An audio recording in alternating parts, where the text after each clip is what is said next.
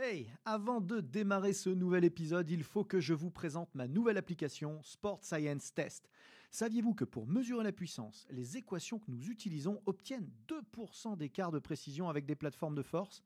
Saviez-vous que l'algorithme de Sport Science Test permettait simplement en filmant le mouvement de savoir quels muscles étirer ou renforcer pour l'optimiser? Que vous pouviez tester l'endurance de dizaines de joueurs à la fois sans jamais vous tromper?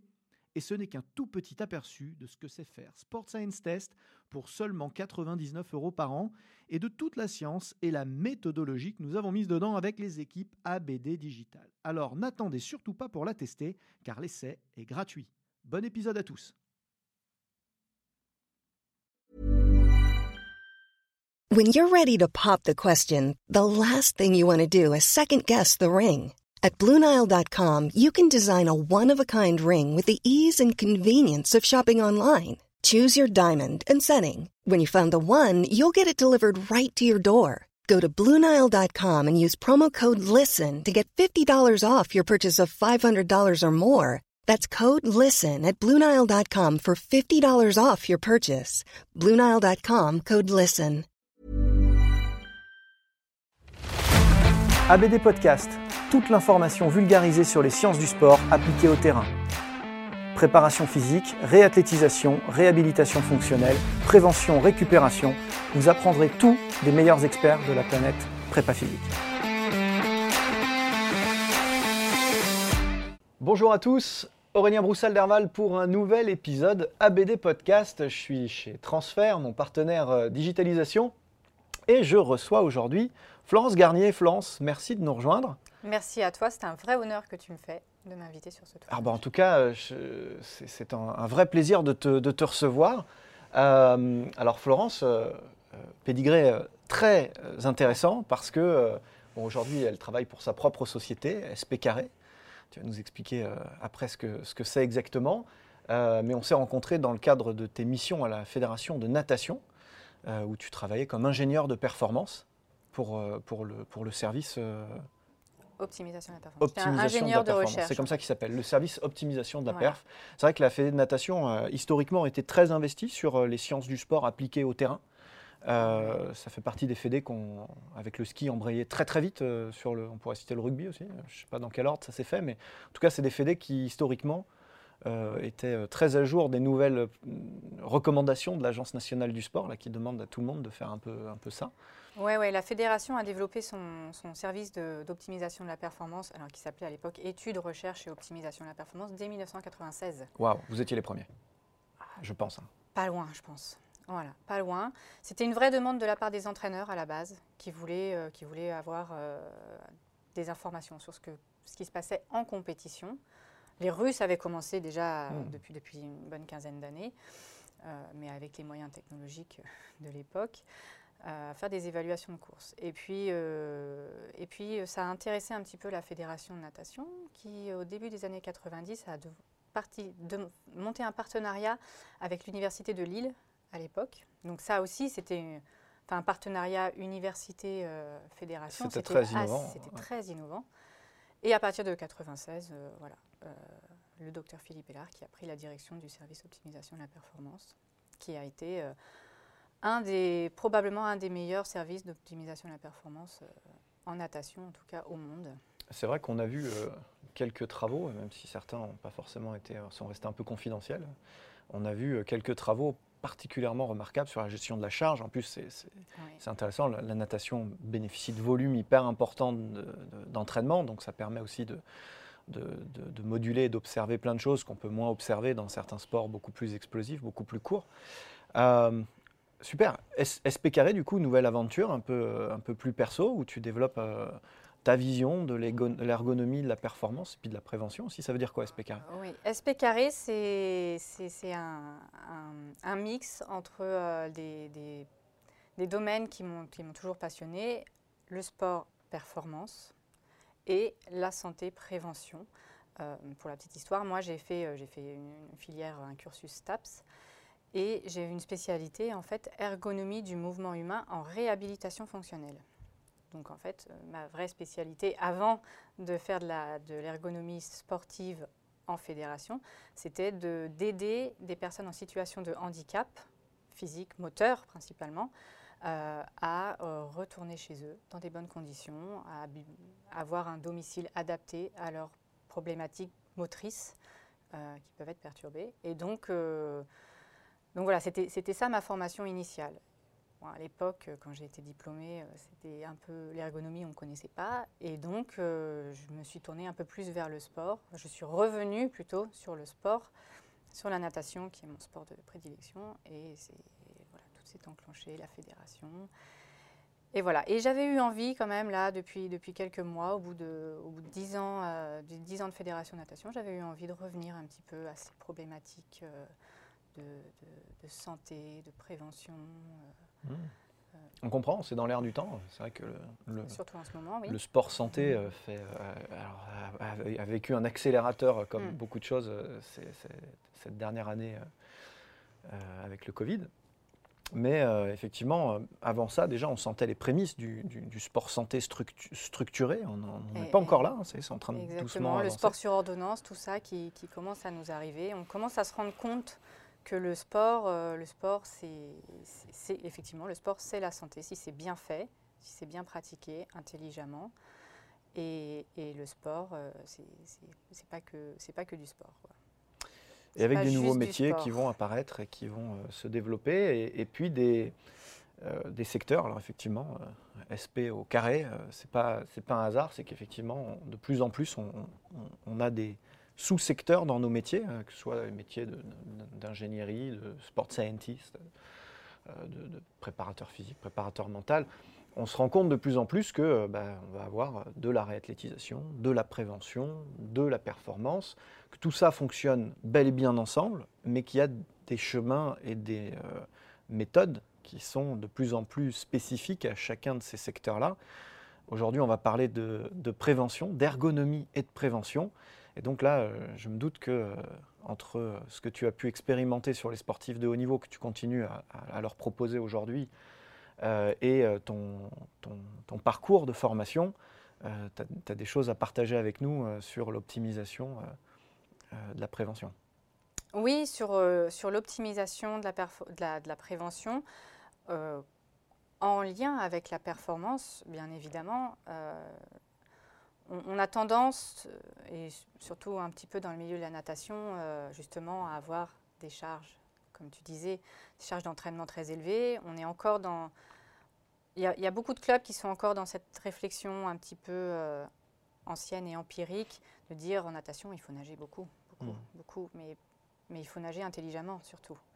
Et il faut nager, euh, il ne faut pas nager comme une brute. Il faut, il faut, quand, on, quand on fait une charge trop importante, on met à mal son corps et, on a tendance à l'oublier dans, dans certaines disciplines. Euh, qu'un mouvement, quel qu'il soit, doit être maîtrisé, contrôlé euh, et doit être retravaillé perpétuellement. On, a une certaine habitude, surtout sur ces sports cycliques. Pardon. Euh, un nageur, il fait au cours d'une année, il fait combien de cycles? Hmm. de nage C'est vrai que vous comptez beaucoup. Hein. On les compte beaucoup. Mais au bout d'un moment, on arrête de compter quand même parce qu'on arrive à des, à des, dimensions assez importantes. Et il y a des défauts qui viennent. Et si le, nageur ne repense pas perpétuellement à son mouvement, à ce qu'on qu'on a pu lui détecter comme défaut technique, eh ben, eh ben, il met ses, articulations en difficulté, il met ses muscles en difficulté. C'est comme ça qu'apparaissent euh, les blessures, les tendinites de l'épaule, la hmm. fameuse tendinite de l'épaule du nageur. Euh, on est sur des contraintes mécaniques qui sont euh, liées à la, fréquence d'application du mouvement et à la. Oui, c'est-à-dire qu'en tout cas sur la natation, on n'a pas, pas de contact, on n'a pas de choc, on est sur un sport porté. Euh, mais par contre, la contrainte mécanique du cycle qui est produit, reproduit, surproduit, euh, effectivement, c'est ça qui crée les, tensions potentielles sur les épaules, les genoux, les hanches. Euh, mais ça vaut sur les autres sports. Hein. Moi, c'est vrai que je, parle beaucoup de, sports aquatiques. en water polo, nos poloistes qui font du rétropédalage encore et encore et encore On a certains athlètes, et même en équipe de France, des, athlètes qui ont à peine 30 ans et qui doivent se faire opérer, voire poser des prothèses de hanche.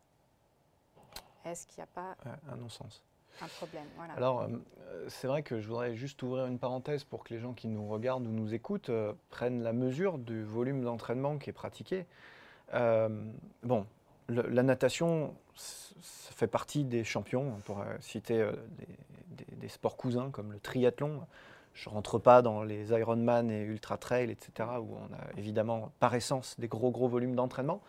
Mais on peut raisonner sur d'autres sports olympiques. Euh, on a une culture en France malgré tout du, euh, du, bachotage, du, euh, du, tonnage important, même dans les sports à dominante explosive. on s'entraîne plus que dans certains pays, même en haltérophilie, plus que dans certains pays en judo, par exemple, où on a une mhm. culture du, du dit combat, qui, est totalement différente de ce que j'ai vécu moi en Russie, par exemple. J'en reparlerai peut-être un petit peu plus tard. Je me rappelle de cette euh, euh, présentation qu'avait fait l'entraîneur du, cercle des nageurs de Marseille à, l'INSEP, euh, Romain. Barnier, qui comparait statistiquement le nombre de, de, médaillés olympiques et mondiaux qui s'entraînaient sur un registre à faible volume et ceux qui s'entraînaient sur un registre à volume important. Euh, donc en, décrivant qu'il y avait vraiment une, double approche aujourd'hui euh, dans la natation mondiale. Et la conclusion était, euh, alors pour moi elle était double. La première c'était que même ceux qui sont sur des faibles volumes s'entraînent énormément. Ça c'est bon, c'est ma vision de l'extérieur.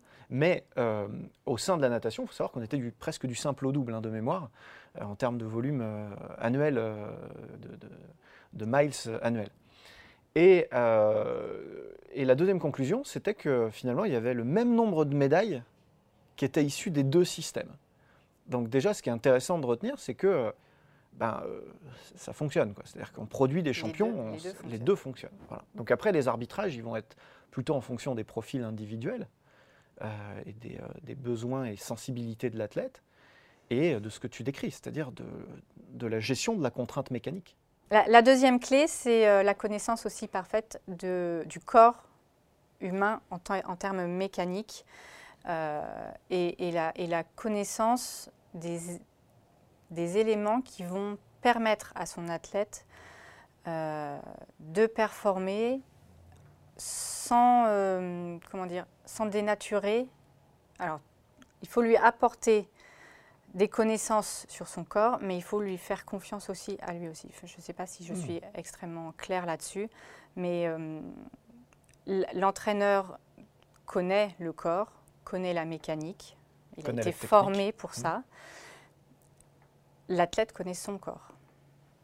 Et euh, sur des sports tels que la natation, c'est absolument essentiel parce que parce que c'est un sport de, de, sensation, un sport de feeling, et on retrouve ça effectivement aussi en ski, euh, sur tous ces sports de, glisse, de sensation, mm. où euh, il, faut savoir euh, connaître la, mécanique du corps et connaître la mécanique de son corps. C'est essentiel. C'est vrai que les gens qui nous écoutent ne sont pas tous nageurs. Moi, j'étais un mm. peu nageur, tu sais ça? Ah non, je savais pas. Tu sais pas? Ah non, je savais pas. Je, faisais le papillon, moi. J'ai nagé ah beaucoup au lycée, ouais, j'ai fait les, les compétitions jusqu'à l'université. Je fais compétition voilà, un, point commun, j'étais papillonneuse aussi. Ah, je faisais bon, alors plutôt, plutôt le sprint, hein, j'étais sur, sur 100 mètres. Et, euh, euh, et, et, c'est un sport de glisse. C'est un, un sport de glisse. Et du coup, effectivement, euh, le, la comparaison avec le ski me surprend absolument pas. Ça pourrait surprendre mm. peut-être des gens qui, eh qui nous écoutent. Et pourtant, euh, ouais, euh, le, rapport à la sensation de glisse est, évident quand tu commences à maîtriser techniquement. Voilà. Et, du coup, la, sensation, la notion de sensation de glisse, comme tu dis, va être intimement liée aussi à la, à la notion de, sensation de son corps, comment l'athlète arrive à sentir si son épaule est bien positionnée, si sa hanche est suffisamment tournée. Et ça, et ça c'est vraiment essentiel à prendre en compte. Et c'est essentiel à prendre en compte aussi pour l'optimisation de la performance et aussi pour la prévention. Parce qu'on peut avoir tendance à dire, les principes biomécaniques sont de dire que l'épaule, le coude et, euh, et la main doivent être parfaitement alignés à tel moment.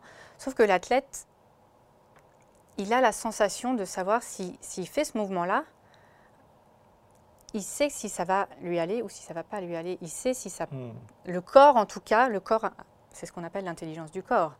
Le corps va savoir si ce mouvement risque de le blesser ou pas. Donc il faut aussi écouter son athlète. Oui, c'est vraiment, je suis complètement d'accord avec toi, c'est vraiment une, discussion, hein. c'est vraiment un aller-retour alimenté par la technologie et par la, science, on, en parlera après, euh, les outils qui vont nous permettre de rationaliser un peu cette discussion, mais à la base, ça reste un feedback. Euh, une discussion et un aller-retour entre l'expertise de l'entraîneur et l'œil externe de l'entraîneur et l'expertise, qui est une autre expertise de l'athlète et son œil interne cette fois-ci, euh, pour trouver le juste euh, mouvement, pour trouver la juste charge. Euh, c'est vrai dans les sports de glisse, c'est évident dans les sports de glisse, mais c'est vrai dans tout en fait. C'est vrai dans la préparation physique. Quand on coach un squat ou un, un kettlebell press par exemple, euh, il n'est pas rare d'avoir des, entraîneurs qui, euh, qui, se battent, qui s'affrontent sur euh, le positionnement des pieds, sur la force de rotation, le torque, hein, comme on dit, mhm. le couple de force qu'on appelait, la force, l'intention de visser le pied ou pas au sol, le, grip qu'on va mettre au sol, enfin tout un tas de détails techniques qui, voilà, le couloir de poussée. Mais en fait, il n'y a, pas une vérité absolue. Euh, enfin, certains en sont convaincus, moi je suis convaincu du contraire. Je pense justement qu'il faut trouver le juste mouvement, il y a des invariants, mais euh, au milieu de tout ça, il y a des variations personnelles, interindividuelles qui sont fortes et qu'il faut explorer d'abord par la discussion, par l'échange. Exactement. J'ai eu la chance, euh, il, y a, il, y a, deux ans maintenant, de partir en stage avec l'équipe de France de natation en Turquie. Et on était sur le lieu d'entraînement de Chad Leclos, Euh, qui s'entraîne euh, donc euh, avec James Gibson en Turquie. Et Chad Leclos donc, est un multiple recordman, champion du monde et champion olympique, enfin, médaillé olympique en tout cas, en natation en papillon, décidément. On y revient, c'est le thème du jour, le papillon. Chad Leclos est sud-africain et donc il a évolué en Afrique du Sud et euh, on discute de choses et d'autres. Moi, j'étais avec l'équipe de France, je faisais des vidéos, donc je ne me suis pas gênée effectivement pour faire un petit peu d'espionnage industriel, comme on dit, et de faire quelques vidéos, en, mais en accord évidemment avec eux, mmh. puis qu'on a, qu'on a visionné euh, et, et, on discutait. Et donc James Gibson me dit, donc Chad, euh, malgré son, son palmarès, n'avait jamais fait de travail vidéo avant d'arriver avec, euh, à s'entraîner avec James Gibson. Incroyable. Incroyable. On regarde un petit peu les vidéos, puis euh, je dis, mais un petit décalage des épaules. Euh, enfin, je, commence à apercevoir quelques, quelques petits défauts techniques. Et, et Chad me dit à ce moment-là, oui, mais si je réaligne mes épaules, je sens que je ne serai pas capable de garder mon bassin, lui, aligné. Et, effectivement, on s'est amusé un petit peu, du coup, il s'est amusé à essayer de le faire, et effectivement, il avait raison. Euh, il, n'arrivait pas. Et, j'ai eu quelques échanges avec euh, James Gibson par la suite, quelques mois plus tard, et il avait réessayé, enfin, il essayait de le faire régulièrement. Il n'y arrivait pas. Le fait d'aligner ses épaules, il avait le, bassin euh, bah, qui se tournait dans l'autre sens. Et du coup, son ondulation perdait en performance. Euh, et, et, du coup, au cours de la conversation, je lui dis, bon, bah, du coup, effectivement, euh, théoriquement, le principe biomécanique dit qu'il faut bien à plat. Maintenant, tu n'es pas sûr de gagner en performance. Et par contre, tu es à peu près sûr que tu vas te faire mal au dos. Que ça va te dérégler. Euh, voilà, que ça, va, que ça va te faire mal au dos, puisque ça fait 20 ans, 25 ans que tu nages comme ça. Et donc, tu t'es musclé en conséquence. Et donc, si maintenant, en plus, on va pas se mentir, il est quand même un peu en fin de carrière, euh, Chad. Euh, excuse-moi, Chad. Tu sais que je t'adore. C'est la deuxième partie de carrière. C'est la, voilà, c'est la deuxième partie de carrière, on, le sait bien. Donc, il y a aussi ça à prendre en compte. C'est-à-dire que euh, faire des modifications techniques qui risquent de trop perturber le nageur, est-ce que ça vaut le coup, forcément? Mmh quand on est un peu en fin de carrière ou est-ce qu'il vaut mieux rester sur ce qu'on a acquis, ne pas prendre le risque de le blesser surtout.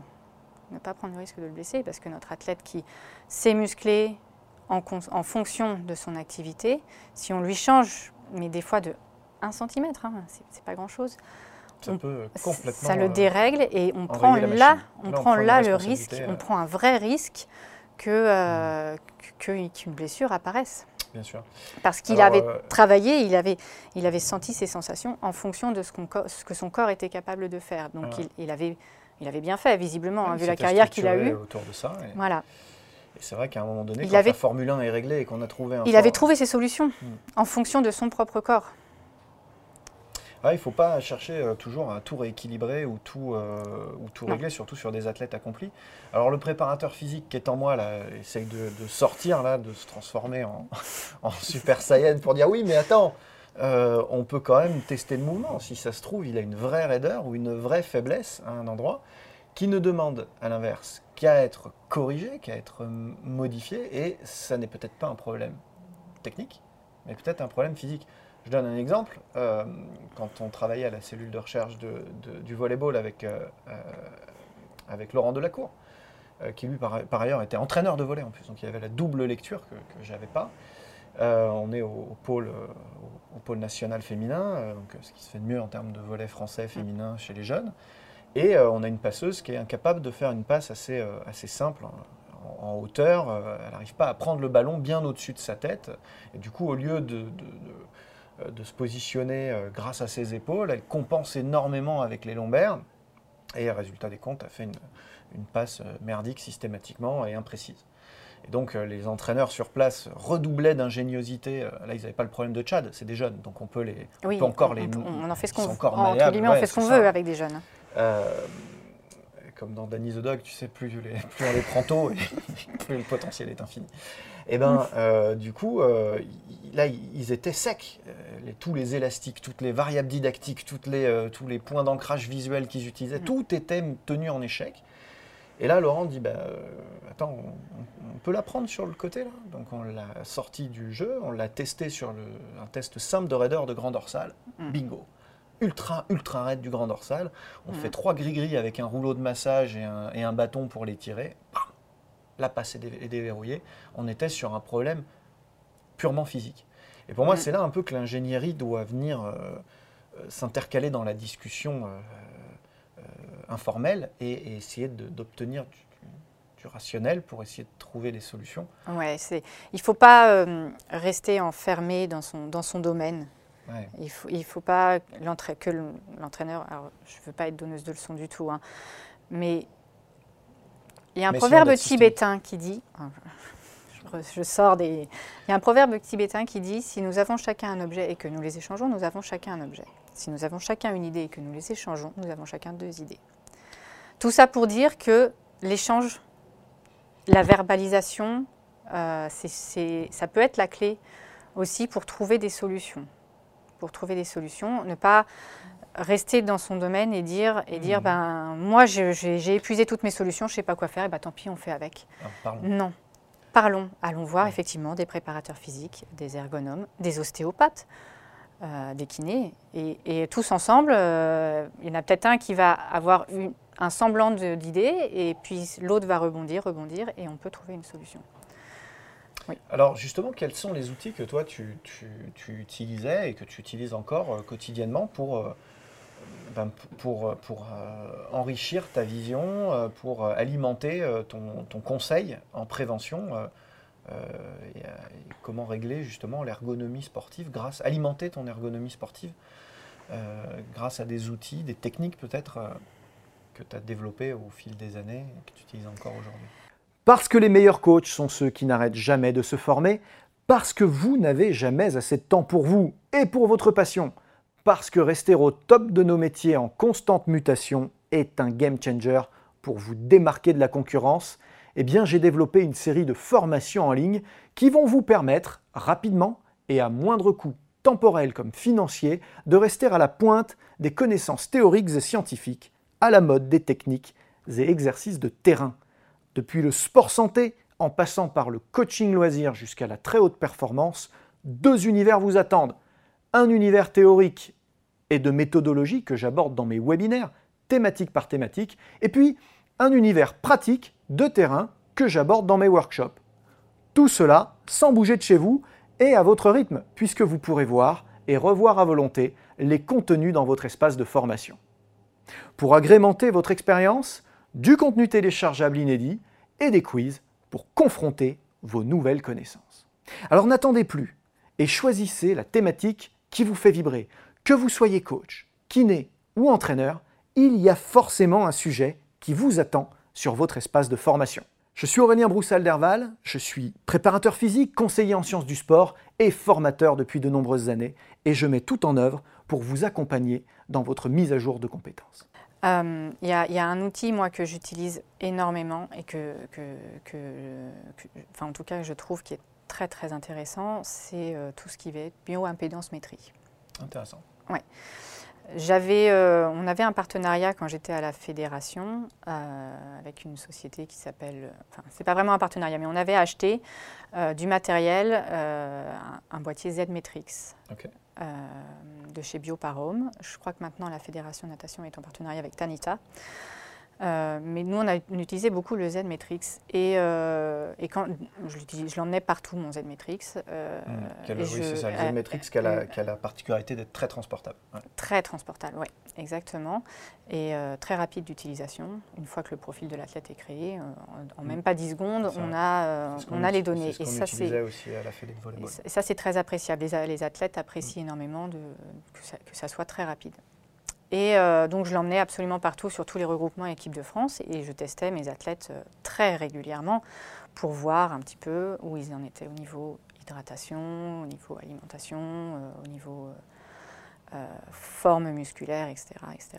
Et, et puis, et puis j'ai eu, c'est 2016, un athlète que je ne trouvais pas en forme pendant une fois, deux fois, trois fois. Et, il n'arrivait pas à revenir. Et euh, effectivement, c'est comme ça qu'on s'est rendu compte que, euh, je peux le citer, Jordan Potin euh, avait eu une mononucléose. L'année des Jeux, c'est pas de chance.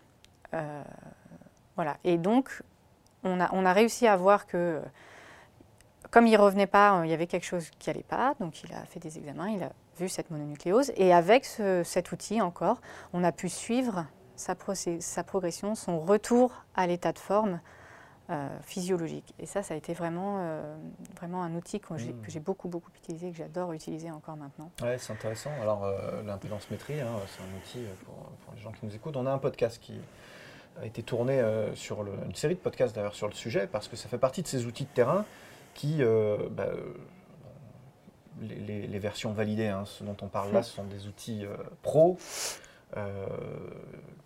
donc avec des tarifs pro. Hein, euh, je vous parle, on ne parle évidemment pas des, balances d'entrée de gamme euh, Tanita, euh, Decathlon, etc., qui, donnent des mesures fantaisistes, des informations un peu comme ça à la volée.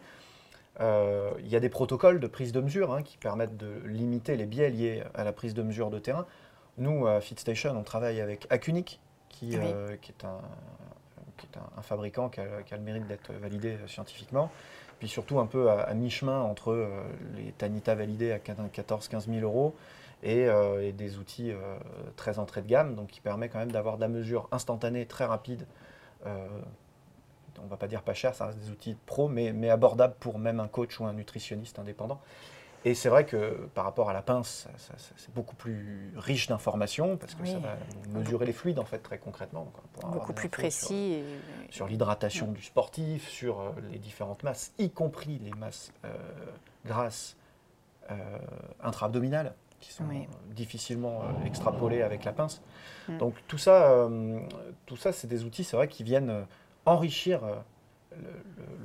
rationaliser, on va dire, les observations ou les interprétations qu'on pourrait avoir au cours d'une simple discussion. J'ai une mononucléose, je suis fatigué. Voilà, la discussion, c'est ça, je suis fatigué. L'observation, c'est qu'on perd en performance, c'est qu'on a du mal à soutenir les charges d'entraînement, etc.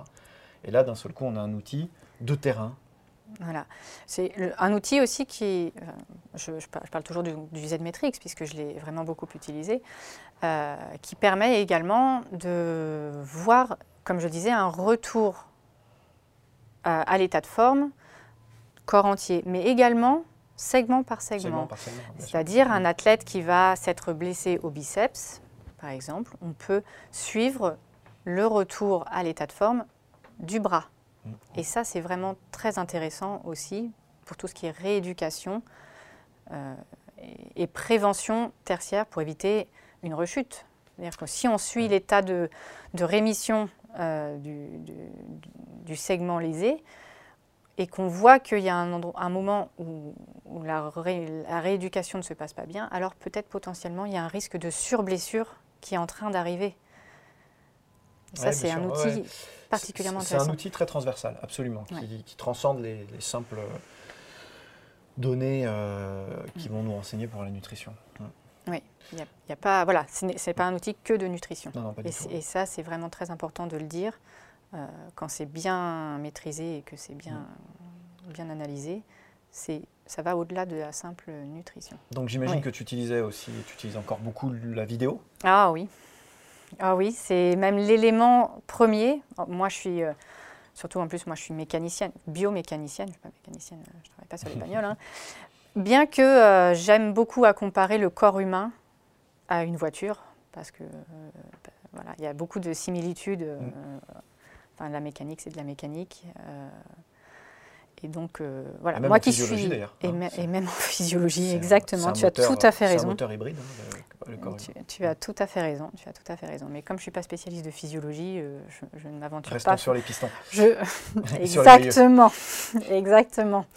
Et, et donc, j'utilise énormément, effectivement, la vidéo et puis tous les outils hein, qui sont un petit peu plus à l'ordre du jour, les accéléromètres, euh, les GPS, les LPS, euh, avec toute la difficulté qu'on peut avoir, nous, en natation, évidemment, puisque la plupart des outils ne sont pas étanches, ou peu étanches, donc il faut trouver des solutions et puis, euh, et puis que les signaux, euh, les signaux euh, sous l'eau, sous, l'eau, quasiment aucun signal ne passe à part du sonar. Donc, parfois indoor en plus.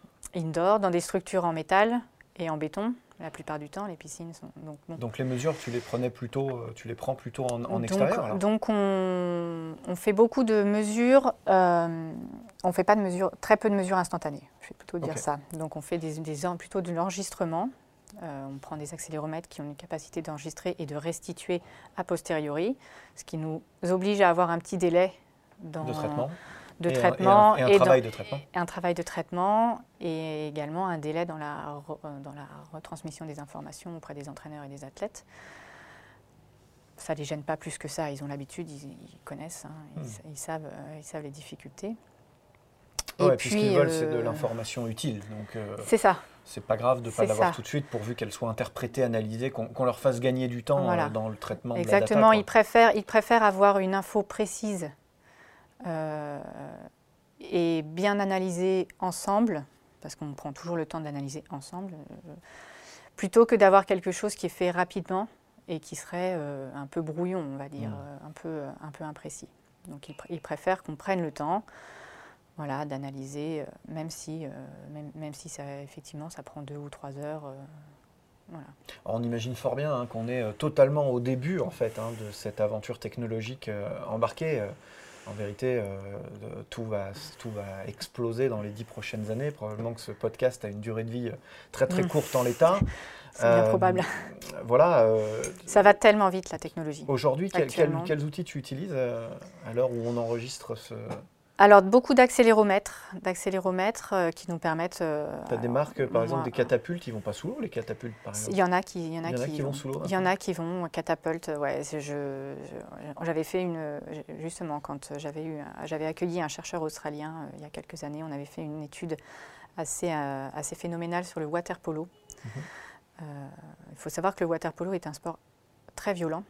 On n'a pas l'impression comme ça. Et, euh, avait accepté de nous, prêter euh, des, boîtiers accéléro, enfin, GPS euh, pour faire ces, analyses. On a prié le seigneur du water polo de bien vouloir nous rendre ces, ces, boîtiers en état de marche. et, on, a, on, a, eu de la chance, il n'y en a eu aucun qui a été cassé mais ouais, j'utilise euh, en water polo, on commence à utiliser donc ce genre de boîtier, euh, des centrales inertielles, qu'on dit, euh, avec toute la difficulté que représente l'utilisation en piscine. Voilà. en, sport, plutôt en natation et en natation en eau libre, j'utilise plutôt vraiment de, l'accéléromètre. Euh, donc là, euh, ceux que j'utilise actuellement sont encore ceux qui ont été développés par la Fédération ah française de natation. maintenant, il est possible d'en utiliser des, des, plus, comment dire, plus récents. Euh, notamment les, les, boîtiers qui sont commercialisés par euh, Cometa, qui sont étanches. C'est les seuls qui sont étanches, à part celui de la fédération, bien évidemment, euh, les boîtiers Cometa. Et donc, qui nous donnent, qui nous donnent ces informations très intéressantes d'avoir l'accélération triaxiale, donc vers l'avant, sur les côtés et verticale. Et là, encore une fois, on euh, arrive du coup à rationaliser un petit peu des observations qu'on pourrait Exactement, et à avoir des réponses à des questions qu'on a depuis bien longtemps. Mais, et, donc, c'est, et on a également aussi des, des, magnétomètres et des gyroscopes. Et ça, c'est aussi intéressant en natation parce que quand on nage, on est tout le temps en rotation, en mmh. roulis. Et donc, euh, donc, avoir ces informations sur les rotations du bassin ou des épaules, c'est, assez intéressant. En termes de positionnement GPS, euh, ça, a un peu progressé sur des, petits terrains. On va appeler ça un terrain en water polo, mais, euh, mais la piscine est, quelque part un, terrain. C'est un, terrain. petit terrain. voilà. Euh, on sait que voilà, sur des, terrains de foot ou de rugby, par exemple, on n'avait pas de problème de, prise de mesure hein, avec des devices comme Catapult, qui, contrairement à certaines autres marques que je ne citerai pas, n'ont pas essayé de nous vendre des licornes ou des des éléphants légendaires. Euh, est-ce qu'on est capable de tenir des promesses qui ont été faites il y a 4-5 ans euh, par toujours ces mêmes sociétés euh, de, de, captation au, centimètre ou, à 15 cm près On arrive à situer les, gens dans le bassin comme ça Oui. Oui, on y, arrive avec donc, ces systèmes qui sont des GPS indoor, qui sont en fait non pas des GPS mais des LPS. Euh, donc GPS c'est euh, Global Positioning System et LPS c'est Local Positioning System. Donc le principe du LPS c'est de recréer un mini système GPS à l'intérieur de la salle de sport. Donc il y a des balises internes. Voilà et c'est très utilisé en basket mon volet, euh, je ne sais pas, parce que quoique pour les de hauteur, d'extension, ça, je pense, je pense que ça peut, je pense que ça peut être également très intéressant, mais je ne sais pas si c'est encore, si c'est déjà utilisé en, en, volleyball.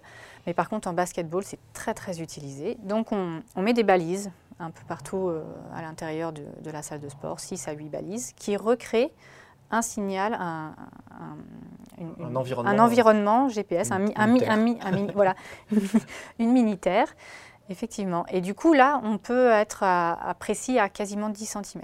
Ok, ça commence à être. Euh, ça commence à être vraiment intéressant. parce que c'est vrai que euh, sur un système GPS classique, on, est précis à 5 mètres. Donc, donc sur un terrain de foot ou de rugby, bon, ça, ça peut passer. Pas, c'est pas forcément l'idéal, mais ça peut passer. Par contre, effectivement, sur un terrain de basket ou sur un terrain de water polo qui mesure 25 mètres, si on a 5 mètres de différence, mmh. c'est énorme. Bien sûr. Alors que ce système donc, de LPS, euh, oui, ça permet d'être très précis à 10 cm. Pour autant, euh, alors autant c'est vraiment très utilisé en basket, ça je le sais. Par contre, euh, en water polo, pour l'instant, c'est pas c'est pas très très démocratisé. Et s'il y a des nations qui le font déjà chez eux, en tout cas à l'international, ça n'est pas autorisé de toute façon. Euh, voilà. Et s'il y a des nations qui, qui, le font chez eux, pour l'instant, euh, elles ne le partagent pas. Intéressant.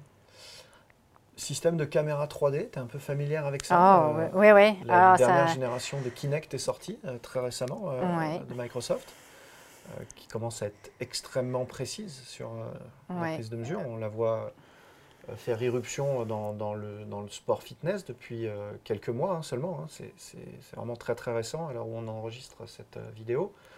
je pense par exemple au eGym Hub qui est équipé de la caméra et qui est capable de détecter des raideurs, des, peut-être pas aussi précisément que les outils de mesure qu'on va utiliser nous dans le haut niveau grâce à l'œil et l'expertise, mais qui très très vite peuvent déjà détecter des chemins d'alerte, en fait, des zones d'alerte et, tout de suite aider à prendre la décision, de, au moins d'investiguer un petit peu plus. toi, tu as, été confronté un peu à ces outils-là pour l'analyse technique? Très peu. Très peu parce que dans le milieu de la natation, encore une fois, on a cette problématique de, du milieu aquatique et, et, d'avoir. Alors, on a, on a une multiple, multiple problématique qui est déjà l'étanchéité. Ça, parce que quand on a une caméra euh, de, très très haute qualité, euh, comme euh, effectivement pour le Kinect ou pour. on utilise beaucoup, nous, un système suédois, suédois oui, je crois, qui s'appelle le Qualizis. c'est à l'heure actuelle le meilleur système pour la natation. Et, et c'est vrai que c'est très très coûteux parce que les caméras qui doivent être immergées doivent être hyper protégées. Euh, mais, ça, mais ça se fait effectivement. Donc on a cette première problématique euh, qui est les caméras immergées. Et euh, il y, a une seconde problématique qui est, la, une fois que la caméra est immergée, l'image qu'elle capte par rapport à une image aérienne est légèrement déformée. Parce que la réfraction dans l'eau, parce que l'eau fait, un petit peu effet de loupe. Mmh. Euh, et donc, il faut euh, réussir à corriger, euh, la déformation liée à la prise de vue sous l'eau, de manière à ce que l'image qu'on ressorte soit exactement identique à, la vue aérienne. À la vue aérienne pour pouvoir superposer les images et, ressortir une modélisation parfaite. Donc il y a une vraie problématique technologique. Donc, donc, je sais que Qualizis le fait vraiment très très bien très très bien. Voilà. Mais c'est quand même quelque chose qui n'est pas très développé.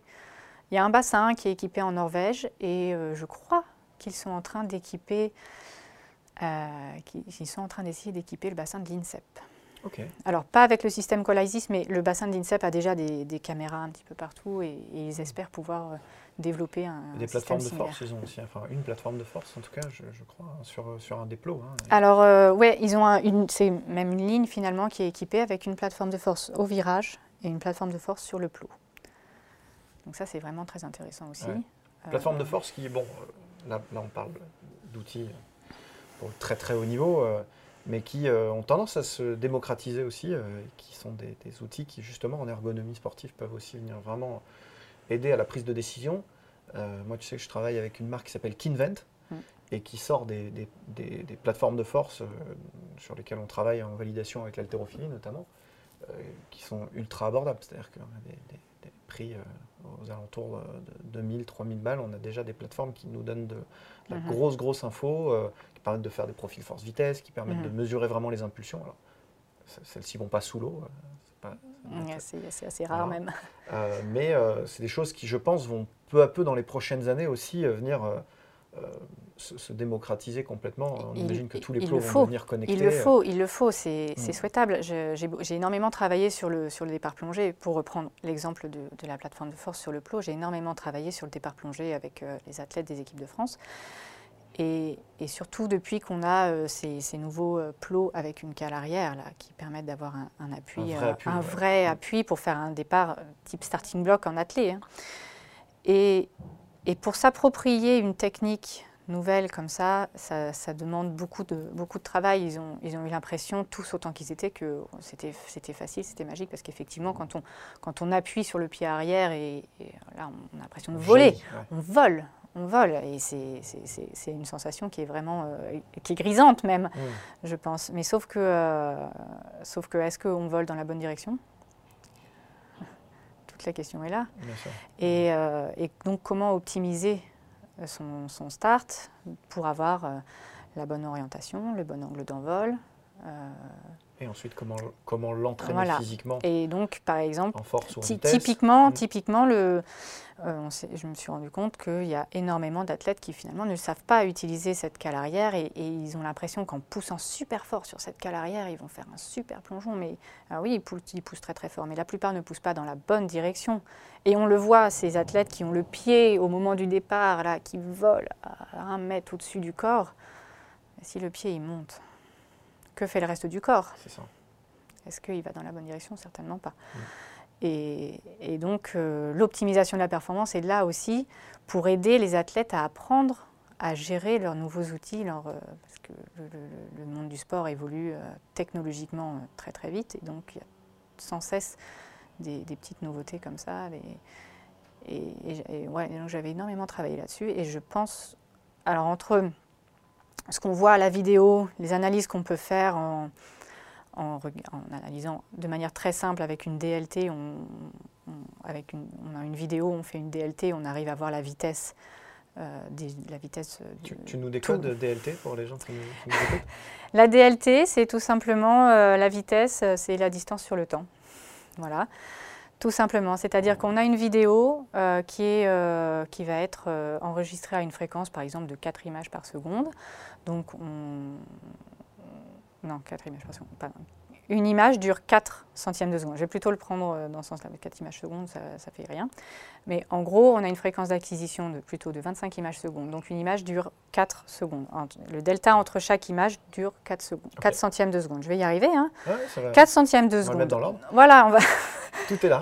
C'est tout dans ma tête, mais il faut que je, voilà, il faut que je rebranche correctement. Euh, donc chaque, chaque image, chaque delta entre chaque image dure 4 centièmes de seconde. On a notre temps entre deux images, on le sait.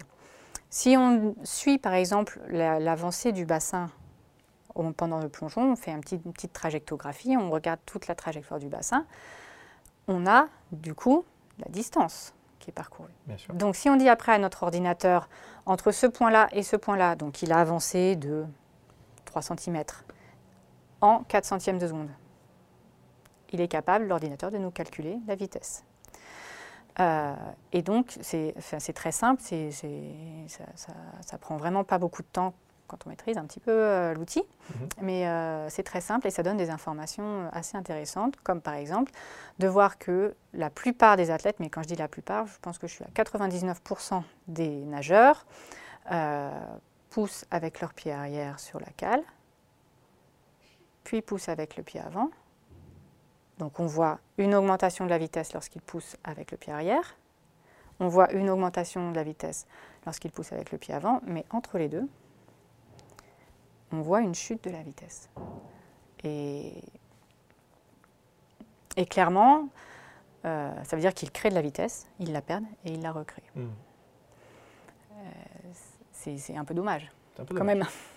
C'est un peu dommage. Et c'est tout simplement une question de positionnement sur le, sur le plot qui fait qu'il n'arrive pas à un moment à transférer le poids du corps, donc le centre de, masse, le centre de gravité, entre la jambe arrière et la jambe avant. Le transfert entre les deux n'arrive pas à se faire correctement. Mmh.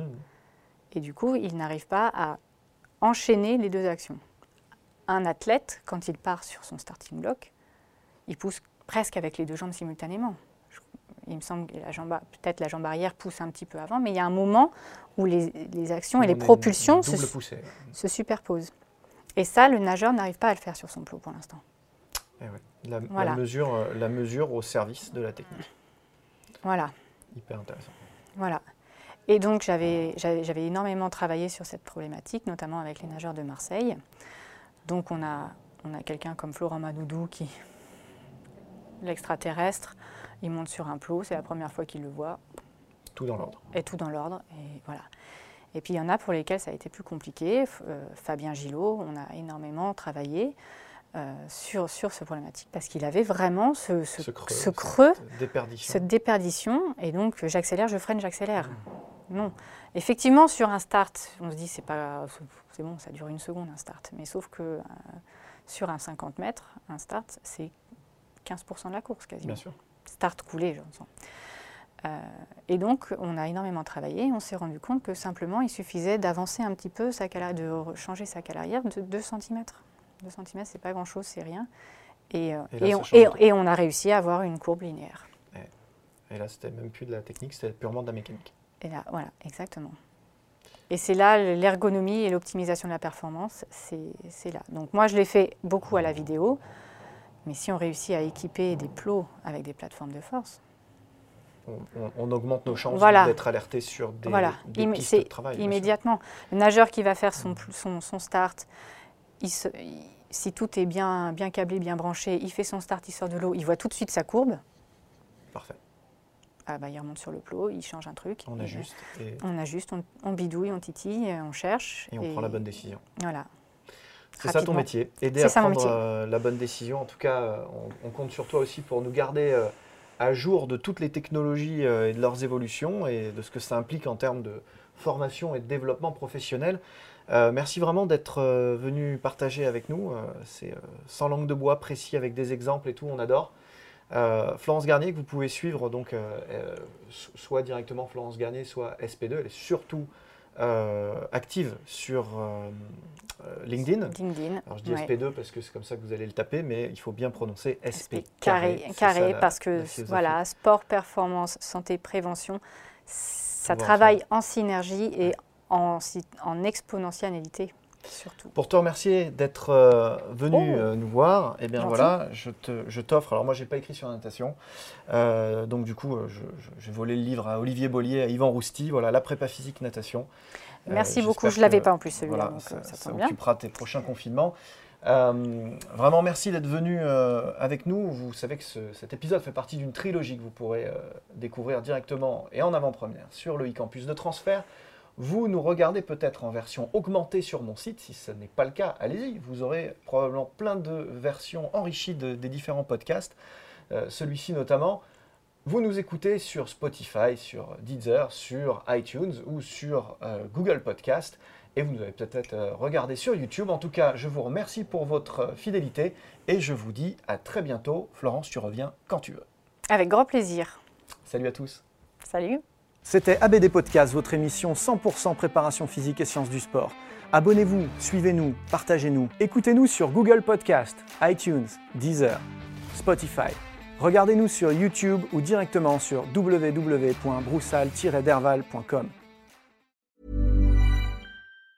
Planning for your next trip?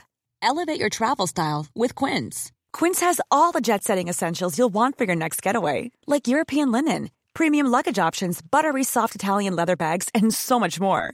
And is all priced at 50 to 80% less than similar brands. Plus, Quince only works with factories that use safe and ethical manufacturing practices.